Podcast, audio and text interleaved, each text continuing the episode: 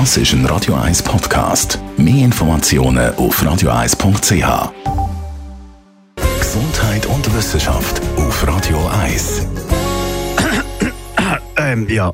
Ja, wenn man heute so ein kränkelt, dann äh, hilft einem ja auch das Internet. Und das steht einem nämlich mit Rat und Tat zur Seite und das wird ja immer wieder genutzt. Gemäss einer Studie von der Bertelsmann Stiftung nutzen über 70 Prozent von allen Befragten Internetforen und Lexika, um sich über Krankheiten zu informieren.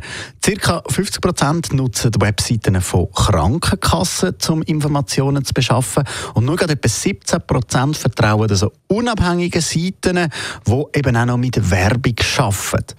Gut 52 Prozent von allen Befragten bei dieser Studie finden die Antworten, wo sie, also die Antworten, die sie finden, sind zufrieden mit denen.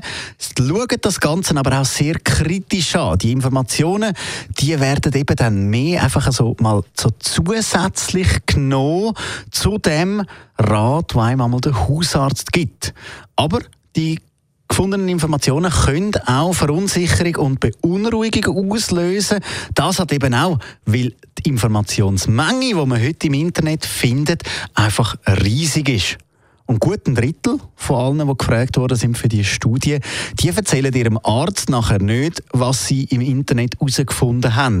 Sie benutzen das mehr so als Machtinstrument, um mehr Informationen zu haben, als ihnen der Arzt vielleicht zutraut. Und mit dem sind sie eigentlich auf einem guten Weg. Wie gut ein Fünftel von allen Ärzten, also jeder Fünft, äh, würde die Online-Recherche der Patienten ablehnen, weil ja jeder, man hat sich dort einmal gefragt bei den Ärzten, wie ist das? Und die Eigeninitiative von Patienten, die wird irgendwie noch nicht so wirklich geschätzt.